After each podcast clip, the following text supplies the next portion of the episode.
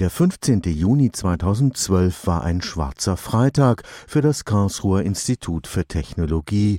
Für viele Beobachter völlig überraschend verlor die Forschungsuniversität in der zweiten Runde der Exzellenzinitiative die Auszeichnung als Elite-Universität.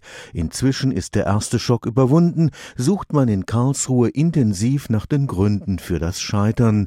Für den Präsidenten des KIT, Professor Eberhard Umbach, geht es jetzt vor allem darum, den Blick nach vorne zu richten. Wie schon die alte Fußballregel ist, nach dem Spiel ist vor dem Spiel. Wir müssen uns natürlich gleich wieder gut positionieren für die nächsten Runden. Es waren keine einfachen Tage für den KIT-Präsidenten Professor Eberhard Umbach. Wilde Spekulationen machten die Runde, warum das hochgelobte Experiment der Fusion einer Großforschungseinrichtung mit einer angesehenen technischen Hochschule in der zweiten Runde der Exzellenzinitiative durchgefallen war. Aber politische Gründe, wie etwa der Neid des Nordens auf zu viel Exzellenz im Süden, haben wohl keine Rolle gespielt. Die Politik hat uns massiv unterstützt.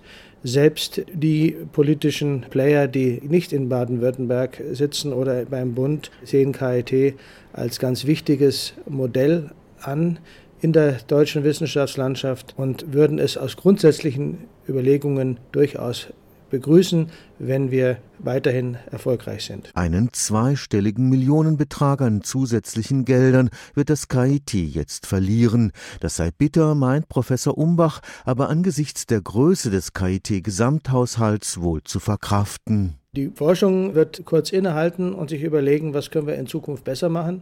Aber ansonsten wird die Forschung voranschreiten. Wie innovativ wir uns aufgestellt haben, das interessiert international. Die interessiert unsere Forschungsstärke, die interessiert die Qualität unserer Lehre. Wir sind ja nach wie vor im Anstieg auf große Höhen. Und da muss man, alle Bergsteiger wissen das, auch ab und zu durch ein Tal durch.